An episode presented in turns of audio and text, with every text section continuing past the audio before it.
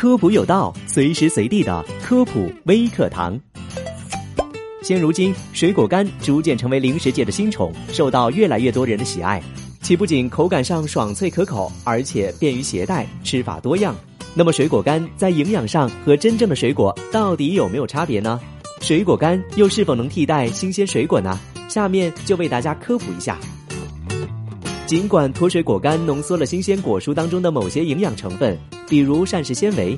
看起来好像更加的营养、更加的精华，但由于果干的加工工艺，使得新鲜水果里面一些不耐热的营养成分，比如维生素 C、维生素 B 一、部分多酚物质等，在加工过程中也会有所损耗。糖分检测结果显示，水果干制品总糖含量普遍高于同类的新鲜水果。其中，柿饼和菠萝蜜干总糖含量都是同类新鲜水果的三倍以上，草莓干总糖含量更是新鲜草莓总糖含量的九倍。如果是额外添加糖、油、盐等成分的脱水果干，营养还会大打折扣。例如，低温油炸过的果蔬脆片当中就含有不少的脂肪，新鲜果蔬当中的脂肪含量通常低于百分之一，果蔬脆片的脂肪含量可高达百分之十到百分之二十。再加上干燥之后浓缩了大量的糖分，如果吃太多会增加肥胖的发生风险。那脱水果干能完全代替新鲜水果吗？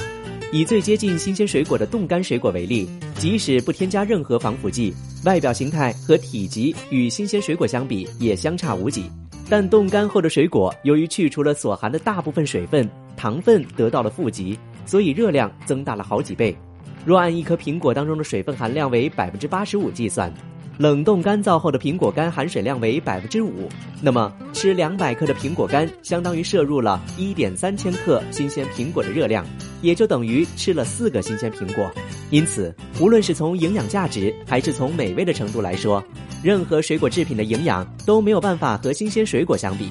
感谢收听这期的科普有道，我们下期节目再见。